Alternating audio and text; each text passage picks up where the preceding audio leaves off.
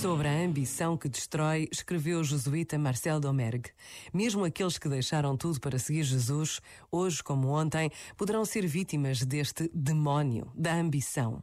Sobrevalorizar-se, ultrapassar os outros, ocupar o primeiro lugar, num aspecto em particular ou em todas as coisas. No fundo, essa atitude provém da necessidade de estar certo do seu valor, do medo do seu próprio vazio, do temor de não estar à altura. É, portanto, a fé que está em causa. Fé na vida, que é uma forma obscura de fé em Deus. A ambição, é disso que se trata, introduz facilmente a violência em toda a competição. Este momento está disponível em podcast no site e na app.